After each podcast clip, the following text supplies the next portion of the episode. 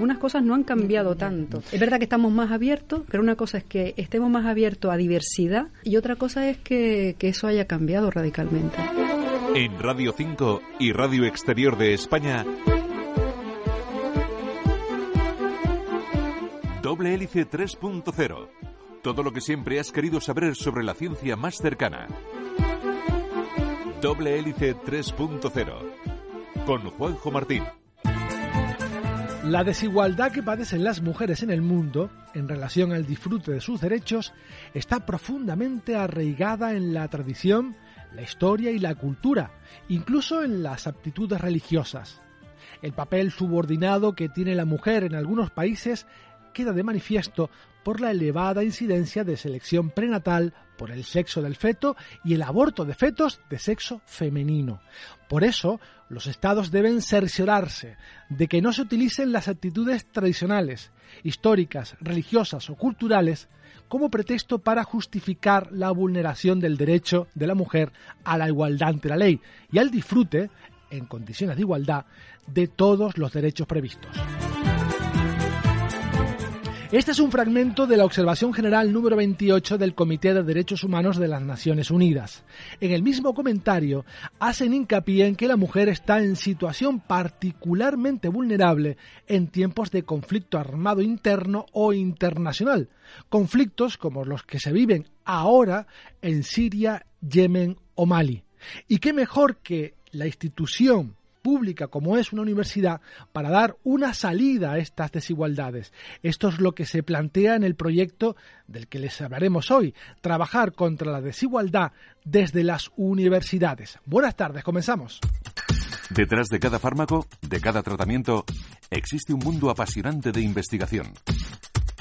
Doble hélice 3.0 y para hablarnos de esto tenemos con nosotros a dos expertas en este tema. A mi derecha tengo a María Inmaculada González Pérez, que es profesora de Pedagogía e investigadora de la Universidad de La Laguna. Hola Inmaculada, gracias por estar con nosotros. Hola, buenas tardes. Un placer. Y a mi izquierda Carmen Ascanio, que es profesora de Sociología y Antropología e investigadora también de la Universidad de La Laguna. Hola, gracias por estar con nosotros, Carmen. Mm, muchas gracias a ustedes. Un placer. Bueno, para centrar un poco el tema, ya luego hablaremos en concreto de este proyecto, pero Hablemos de desigualdades en general, eh, desigualdades entre hombres y mujeres. Estas desigualdades se generan, se enseñan, se heredan, se aprenden. Podemos hablar de factores que tienen que ver realmente algunas cuestiones con la biología, es esa, esa dicotomía biología-cultura, pero para mí es claramente una construcción social, una construcción social que, que bueno, que viene de muy, muy largo camino, sobre todo en, en las sociedades estatales y que bueno, de unas cosas que podrían ser diferencias, y podemos decir, bueno, somos diferentes en una cosa y en otra, eso es cierto, ¿no? Ahí está, pues, aspectos de la biología, pero se convierten en desigualdades. Y es ahí donde es el interesante el punto de poner el punto. O sea, como diferencias que pueden quedarse ahí en diferencias, eh, afortunadamente somos diferentes, ¿no? Claro, objetivamente, biológicamente somos diferentes. Claro, y podría quedar ahí solo. donde hay que poner el punto de inflexión es cuando esas diferencias se convierten en desigualdades. En desigualdades, por ejemplo, en los roles asignados a hombres y mujeres, en los espacios en los que podemos o no desarrollar nuestras vidas, en la división sexual del trabajo, entonces ahí es donde ya eh, entra en, digamos, en, en cuestión otras otras cosas que son la importante. Por eso digo que lo importante no son las diferencias, están ahí, por supuesto, son las desigualdades que genera, ¿no?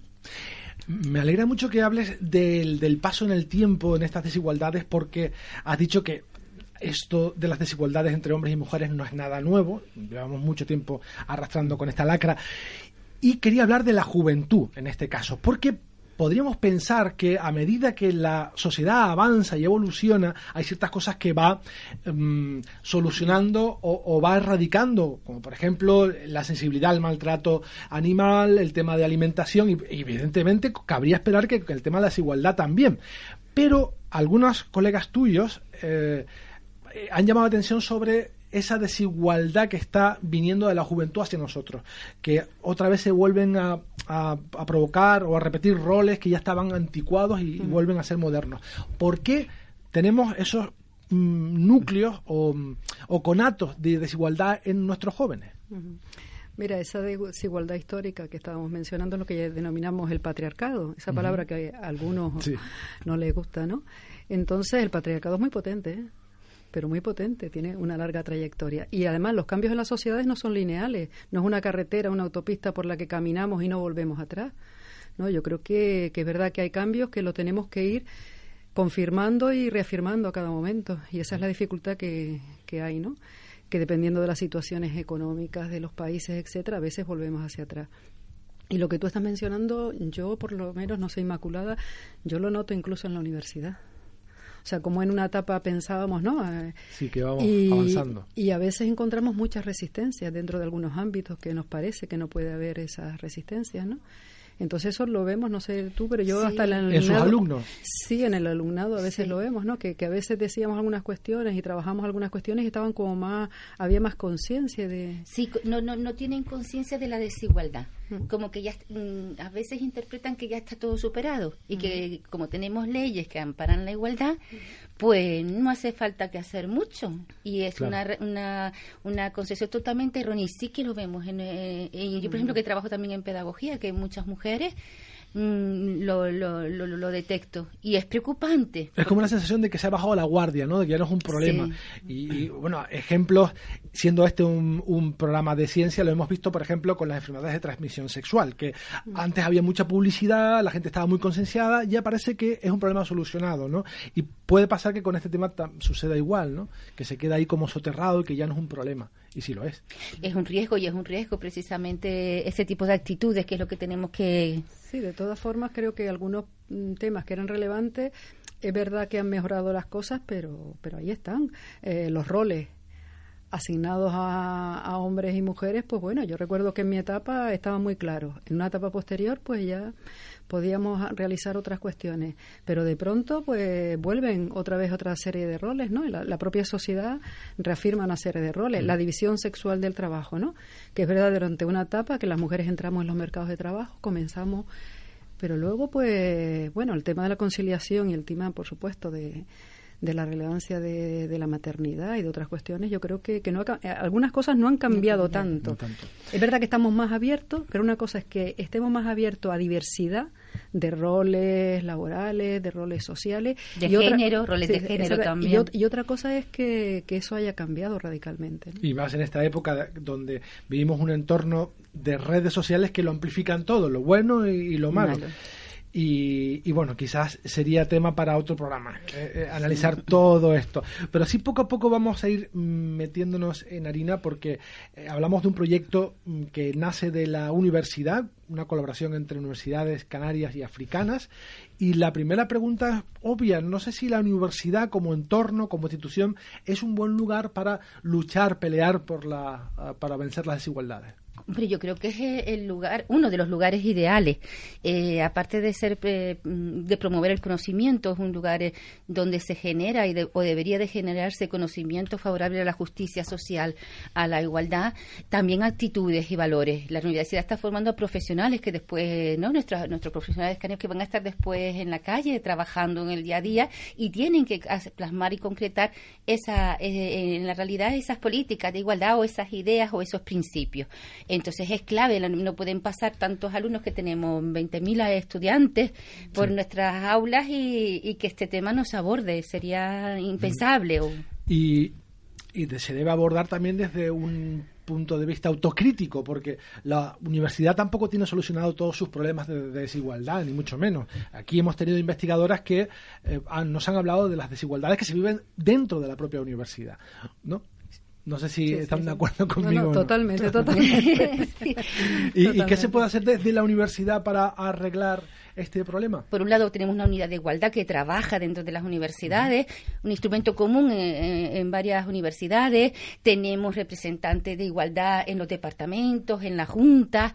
Hay un compromiso de intentar, de intentar y mejorando porque la batalla es larga y nos queda mucho, tanto en la universidad como fuera. Eso somos muy conscientes que sí que tenemos el mismo sueldo, que tenemos unas leyes que nos amparan, pero el problema es la práctica diaria y la complejidad de los mecanismos, que cada vez son más sutiles y parece que todo es igual, pero no todo eh, es distinto. Me gustó mucho lo que decía Carmen y es que la evolución de la sociedad no es lineal, ¿no? sino que puede ser cíclica incluso, ¿no? Y dar bucles y dar un par de mm, tirabuzones antes de seguir avanzando, ¿no? Y, hay que estar muy atento a esto. Hemos hablado de la... Sí, yo solamente puntualizar una cosa que yo creo que es muy importante, que es la, la eh, implicarnos en, lo, en, lo, en, los cargos de responsabilidad. Ahí tenemos un problema y cada vez mm, la, la, participación de las mujeres precisamente por la eh, conciliación de la vida familiar y laboral nos es mucho más difícil. Entonces, a medida que los puestos son de más responsabilidad, las mujeres estamos en menor medida. O cargos, ¿no? A medida que hay menos catedráticas, a medida que eh, es escalafón. Yo creo que esa es una batalla muy importante y, y, la clave está en que tomemos decisiones, que participemos en los órganos donde se toman mm. las decisiones. En la Universidad Española se está avanzando en ese sentido, se ha evolucionado bastante en las últimas décadas, pero no sé qué tal está el tema en las universidades africanas, por lo menos en las que ustedes han trabajado que las desconocemos completamente, por lo menos. Complejo, complejo porque mm. la, digamos que la llegada de las mujeres a, a las universidades está comenzando ahora casi. Ahora empieza. Bueno, sí, los niveles de, de, digamos, de representación de las mujeres, dependiendo de los países, eh, no sé, Marruecos, por ejemplo, y, Cabo Verde están, hay un nivel de representación bastante elevado, no, no llega a la paridad, pero están por ahí. Pero claro, otras universidades como Mali y la de Bamako y Mauritania, pues tienen niveles muy bajos. Sin embargo, en el estudiantado se está viendo, ¿no? Se está mm. viendo la, la importante introducción de, de, esos niveles de, de mujeres, ¿no? Pero en el profesorado, que es lo que preguntas, pues sí, digamos que ha comenzado en la última década quizás y va lento, va lento esa, digamos, paridad. En Mali recuerdo que era como en algunas facultades del 3 al 7%. Imagínate, ¿no? O sea, bastante baja.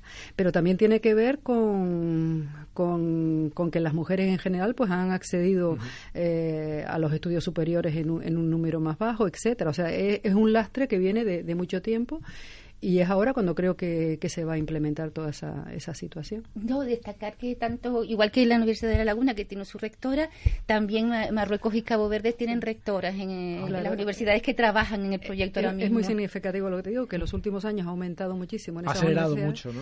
Y entonces mm, yo creo que simbólicamente es importante, ¿no? Que, que en esa universidad de Casablanca, ¿no? Y en, y en Cabo Verde, pues sean mujeres, igual que nuestra universidad.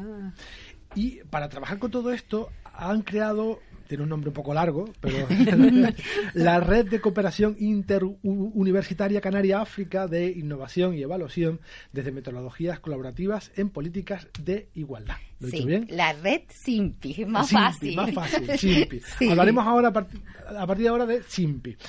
Eh, ¿Quiénes forman parte de este proyecto? ¿Qué universidades forman parte de este proyecto? Eh, a ver, somos seis. La Universidad de Las Palmas, la Universidad de La Laguna, la Universidad de Cabo Verde, la Universidad de Casablanca, de Hassan II de Casablanca, la Universidad de Bamako, y la Universidad Nuachop, en de Mauritania. Todas son públicas. Nosotros hemos hecho una apuesta por apoyar la, educación pública y a las universidades públicas. ¿no? Todo el equipo sintoniza con, eh, con esta idea. ¿Cuáles son los, los objetivos? Eh, ¿Por qué se pone en marcha esto? Bueno, se pone en marcha por una sensibilidad de, varias eh, investigadoras, tanto en África como aquí, que, llevábamos bastantes años trabajando, incluso en otros temas, en, otros temas de cooperación, de másteres. Entonces, pues surge la, idea, eh, hay un grupo de investigación sobre migraciones muy potente y que trabaja, llevaba mucho también una tradición de, de, trabajo colaborativo entre, la, entre sus miembros y pues hicimos una apuesta de unir esfuerzos para, para sacar adelante. Compartimos la idea, la propuesta y nos respondieron bien que era muy difícil los contactos en África, son muy complicados mantenerlos y tener una continuidad y una agilidad en los proyectos. Y bueno, eso, eso es el, quizás es el primer objetivo de la, del proyecto, crear una red de, investigadoras e investigadores, todos los miembros, que esa red sobre todo participe por, con métodos mm, participativos, he, he, sido reiterativa, pero esa es la idea, mm, de tal manera que es verdad que el avance es más, mm, más paulatino, pero tenemos desafíos comunes que lo hemos, lo hemos, puesto en común entre todas, pero también cada universidad establece sus propios retos y sus propias necesidades. Hay un principio importante en el proyecto que es el tema de la de, respetar la, la, paridad, pero también eh, respetar la diversidad. Nosotros no podemos llegar a ningún sitio ni, mm, imponiendo una perspectiva concreta, ni ellos a nosotros, pero sí que podemos enriquecernos y compartir, eh, porque es verdad que, que al ser realidades distintas, suma, todo eso suma, siempre viene a enriquecer la labor. Bueno, esto es una pregunta ideal para nuestra socióloga hoy, es la manera de, abordar, entrar en una sociedad diferente, en la, que no puedes imponer unas medidas que quizás a ti aquí funcionen, pero allí no tendrían por qué funcionar, ¿no? No se puede imponer ningún esquema, ¿no? Bueno, yo creo que no hay, no hay ninguna estrategia escrita. la estrategia es, creo que escuchar mucho, ¿no? Escuchar y y ver y, dialogar, como dice Inmaculada, que sea colorativo. Tú lo que no puedes ir con una idea como muy, claro, nosotras pues tenemos a lo mejor muy clara, pues desde aquí, pues qué ideas nos parece que son de igualdad, cuáles no tanto, ¿no? Y mm, e, ese marco sí lo, lo, llevamos todos, ¿para qué decir mm, otra cosa? Siempre tenemos un marco. Pero lo bueno cuando vamos a otros lugares es escuchar a la gente, ¿no? Porque a veces hay otras opciones, ¿no? Que dentro de ese mismo marco, pues no tenemos que ir por el mismo camino, lo mismo que decíamos antes, ¿no? Entonces, yo creo que estrategias no hay ninguna cerrada, sino Escuchar. Escuchar y sobre todo que te guste hablar con la gente, que a mí me encanta. y se han escuchado mucho porque se han reunido muchas veces, ¿verdad? Sí, y, y, la última etapa de forma online, sí que nos hemos reunido. Sí. Les ha tocado también el COVID. Y, sí, y entonces, bueno, también ha sido una experiencia porque, bueno, pues eh, superas fronteras, ¿no? Y te das cuenta de que hay y esa voluntad, ¿no? De todos de, de, de participar. Bueno, ahora voy a aprovechar que haces esta pausa para dar paso a nuestro reportaje. Ya estamos en el Ecuador del, programa. Y mm, esta semana hemos sido testigos de un hito en la historia de la astronáutica. La sonda de la NASA Osiris Rex aterrizó el martes durante unos instantes en un asteroide para tomar unas muestras que ya viajan rumbo a la Tierra. Así fue la operación. La nave espacial robótica Osiris Rex de la NASA descendió el pasado martes sobre la superficie del asteroide Bennu, aterrizó durante unos segundos y recolectó una muestra de pequeños fragmentos de rocas y polvo del asteroide, que ya viajan rumbo a la Tierra para su estudio. Aunque la nave japonesa, Hayabusa 2, ya ha recogido antes muestras de otro asteroide, en el caso de la Agencia Espacial Estadounidense es su primera vez, y lo realizó a una distancia de unos 334 millones de kilómetros de la Tierra. El lugar concreto para esta toma de muestras fue seleccionado porque contiene una gran cantidad de material de grano fino, sin obstáculos, aunque está rodeado de rocas del tamaño de un edificio. Durante el muestreo, la nave espacial, que es del tamaño de una furgoneta grande, aterrizó en un espacio equivalente a cinco plazas de aparcamiento, en menos de 83 metros cuadrados. Durante el proceso de recolección, que duró unas cinco horas en total, se realizaron varias operaciones. Después de descender durante cuatro horas, la nave realizó la maniobra Checkpoint a una altitud aproximada de 125 metros. La combustión del propulsor ajustó la posición y la velocidad del Osiris Rex para bajar bruscamente hacia la superficie.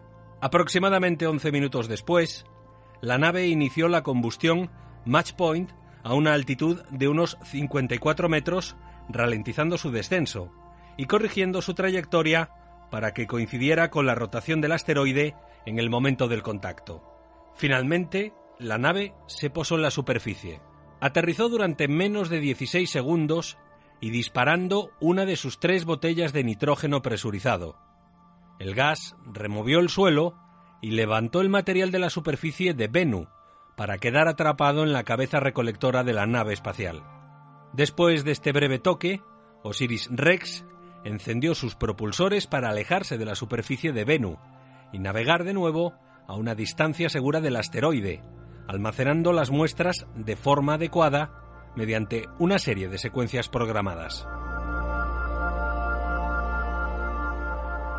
Ese momento decisivo se viene preparando desde que la misión alcanzó su objetivo el 3 de diciembre de 2018. El proyecto y viaje de siete años de Osiris Rex concluirá con la entrega a la Tierra de al menos 60 gramos y posiblemente hasta casi 2 kilogramos de material de este asteroide. Este cargamento espacial promete ser la mayor cantidad de material extraterrestre traído del espacio desde la era Apolo, una pequeña y prístina muestra de los primeros días de nuestro sistema solar.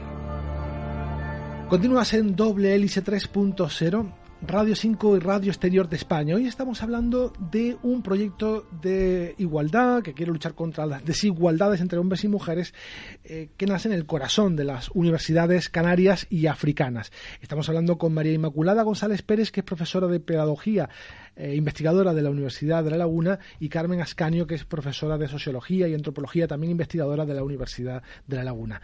Hemos hablado un poco de de qué significa esto de la igualdad y desigualdad entre hombres y mujeres y ya hemos un poco comenzado a atisbar eh, que es SIMPI, eh, que es el acrónimo de un nombre un poco más largo de un proyecto entre universidades. Hablábamos antes, Inmaculada, de, de las actividades que habían hecho ya hasta el día de hoy. Eh, hablabas también de un hito muy importante que era eh, lograr aumentar o tener una presencia más equilibrada entre hombres y mujeres dentro de la universidad. Me imagino que entre profesores y profesoras y decanos y decanas, etcétera. ¿Cómo se puede lograr esto? Me imagino que desde dentro ¿no? de la universidad. Desde dentro de la universidad y cada universidad ha definido cómo hacerlo. Mm, por ejemplo, eh, hay universidades que tienen, mm, quieren potenciar o dinamizar sus propias unidades de igualdad que, requieren mayor actividad. Eh, eso sucede, por ejemplo, en Mali, que tiene la estructura, pero no, no, no, necesitan ese apoyo. Eh, Cabo Verde, pues está diseñando un plan de igualdad. Marruecos ha, planteado más formación de su profesorado. Mauritania, así te, digo las más, las más llamativas María por ejemplo, em, está poniendo mucho empeño en desarrollar un máster de formación en políticas de igualdad y también estaba muy preocupada en, el tema conceptual, teórico, ellos están en esa reflexión. Y nosotras, por ejemplo, aquí en Canarias, nos preocupaba mucho, como disponemos de indicadores más mm, cuantitativos, aunque también falta, las cuestiones cualitativas, indicadores cualitativos. Entonces, eso también es un aporte. Y también quería destacar, que a mí me parece relevante, Carmen, el tema de intentar coordinarnos, estamos haciendo mm, tareas conjuntas, Las Palmas y la Universidad de La Laguna. Que creemos que en esta materia pues, debemos aunar esfuerzos y ahí hemos destinado distintas actividades, sobre todo para tratar de que nuestra normativa, nuestros planes, nuestras propuestas se lleven a la práctica en el aula y nuestra institución. Nosotros notamos que hay un desfase entre todo lo, digamos, la disponibilidad de instrumentos y después el día a día cotidiano. Y un problema que es común no solo a las universidades de La Laguna y Las Palmas de Gran Canaria, sino a toda la Universidad Española, es ese cuello de botella que hay entre las eh, alumnas, las mujeres que inician una carrera de cualquier tipo y luego los puestos de responsabilidad que vemos en los departamentos y las facultades o secciones, incluso en los rectorados de las universidades. ¿A qué se debe este cuello de botella? Porque por mucho que pasan los años, tampoco se ensancha demasiado este cuello, ¿eh? Bueno, pues yo creo que estamos en el mismo bucle. es una construcción social muy potente y es muy, muy difícil algunas cuestiones. El tema de la conciliación yo creo que es muy importante. Eh, y en el alumnado se nota mucho. Mira, estuve mirando los datos de, de, todas las universidades que participan en el proyecto en una cosa, y es cuántas, mm, cuántas hombres y mujeres entran en, en los estudios, en los grados, cuánto van a máster y cuántos van a doctorado. Y ahí es que el cuello es impresionante. O sea, puede haber universidades como puede ser Marruecos, ¿no? La nuestra y Cabo Verde que tienen mm, una representación de alumnado importante, ¿no? En grado. O sea, ahí siempre, en algunos casos hay más hombres que mujeres, pero estamos alrededor de, de, de una paridad, ¿no? Pero cuando ya nos vamos al máster, hay muchos más hombres que mujeres y ya si nos vamos al doctorado es impresionante. Esto quiere decir que las barreras porque que, tienen las mujeres según van avanzando en sus carreras cada vez son más potentes, a pesar de que son personas, mujeres formadas, eh, o sea, ese, ese techo eh, es potente. Y claro, estamos hablando de unas edades donde tú sabes que del grado al máster y al doctorado estamos en esa en esas edades donde el tema de la conciliación es clave. Claro. Entonces, sí que eh, hemos eh, escuchado en estos micrófonos investigadoras que en su momento tuvieron que elegir o se vieron en la tesitura de elegir entre ser madres o continuar con su carrera de investigación. Y bueno, ha habido respuestas de todo tipo. También me gustaría, siendo este un programa de, ciencia donde, normalmente hablamos de, física, de química y de matemáticas y todo esto, es sobre las vocaciones científicas en, las niñas y, en las mujeres. ¿Cómo hay carreras donde apenas hay mujeres y en otras donde hay muchísimas? Mm, por ejemplo, las ingenierías eh, tradicionalmente están vacías de chicas y aquellas relacionadas con el mundo sanitario pues abundan mucho más. ¿A qué se debe esto? Bueno, yo te, no sé si, eh, es muy interesante los trabajos más bien cualitativos que se han realizado. Cualitativos me refiero que se hacen sobre todo entrevistas, biografías a esas personas para que cuenten un poco cuál ha sido su experiencia en esas carreras y cuáles han sido las barreras. Y yo creo que es interesante porque porque muestra muchísimas cosas, ¿no? Yo recuerdo un estudio que se hizo, creo, no, no, no estoy muy segura, pero creo que se hizo por, por la EGB o algo así, donde niñas que, que tenían unas notas magníficas en carreras, en carreras, perdón, en asignaturas como matemáticas, tenían una percepción de muy, muy dudosa sobre su futuro profesional en ese tipo de carrera.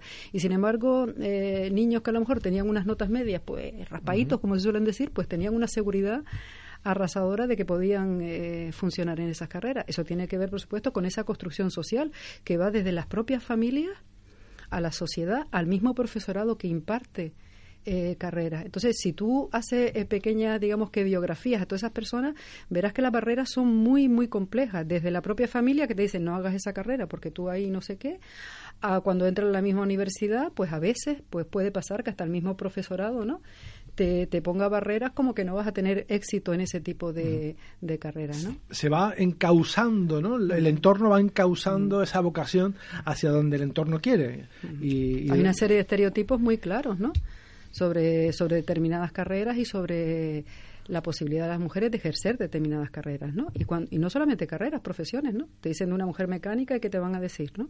Entonces, los mismos estereotipos que puede existir para un tipo de profesiones se trasladan a esa división. Y es común a todas las universidades, ¿eh? y a todas estas, en, las distintas realidades, por lo menos de las universidades en las que participa en el proyecto. Esa situación se produce. Y después un tema también que me parece interesante y relevante son las temáticas de investigadoras. Las, pocas investigadoras africanas que llegan, sí que hay muchas que, muchas bastantes que, que, abordan temas de carácter más social, de temas agrícolas, sanitarios. Hay una inquietud social importante en estas profesoras investigadoras en las temáticas. ¿Este proyecto, el SIMPI, es un proyecto que se, queda solo en el ámbito universitario o quiere que sea poroso y que llegue a la sociedad? No, no, para nada. Bueno, yo creo que Inmaculada tiene la misma opinión, ¿no? Que para mí una de, de las cuestiones más importantes en la universidad es lo que denominamos la transferencia a la sociedad.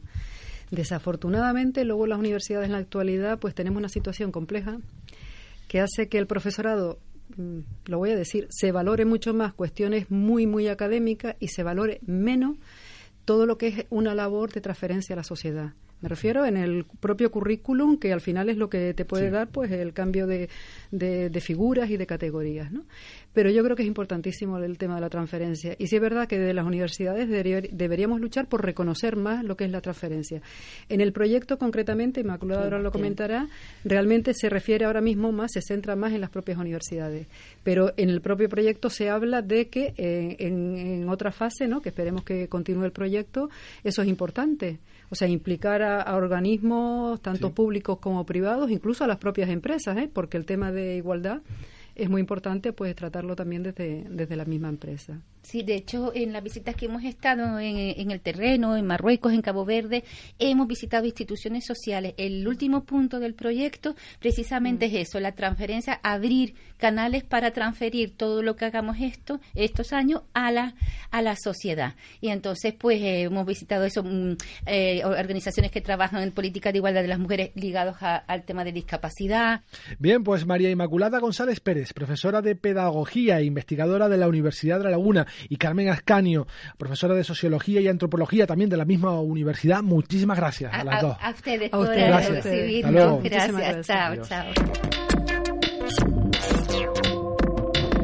Y este ha sido nuestro recorrido científico por hoy. El próximo sábado mucho más aquí en Doble Hélice 3.0. Nos vamos en esta versión radiofónica, pero seguimos muy, muy vivos en Internet, en las redes sociales, en facebook.com barra doble hélice y en Twitter arroba doble hélice RN. Puedes escuchar nuestros programas, no solo este, sino todos los anteriores en nuestras plataformas de iVoox y en RTVE a la carta. En la realización técnica tuvimos a Curro Ramos en la dirección que les habla. Juanjo Martín, hasta la próxima semana.